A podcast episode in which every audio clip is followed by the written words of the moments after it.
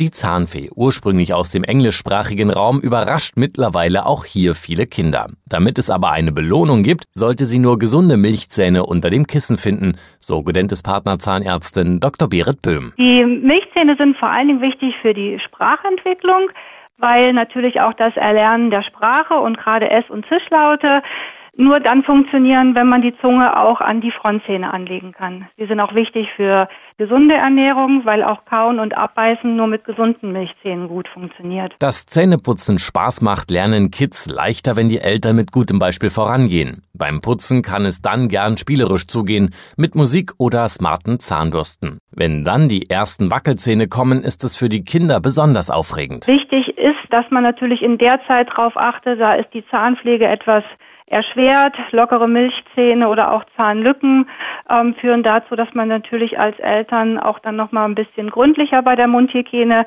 ähm, kontrollieren muss und da brauchen die Kinder auch noch mal ein bisschen Unterstützung. Auch wenn sich die Kinder im Grundschulalter eigenständig die Zähne putzen, sollten die Eltern auf die richtige Zahnpasta achten. Die darf dann einen höheren Fluoridgehalt haben. Ebenso wichtig bleibt der regelmäßige Besuch beim Zahnarzt. Der Zahnarzt kontrolliert und beobachtet, ob der Zahnwechsel regelgerecht verläuft.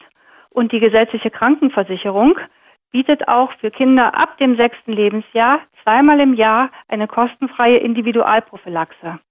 Dies bieten auch alle Gudentes Partnerzahnarztpraxen an und ist ein ganz wichtiger Grundstein für die umfassende Zahnpflege, dass alle Zähne wirklich möglichst lange gesund erhalten werden. Also ran an die Zahnbürsten, dann freut sich auch die Zahnfee.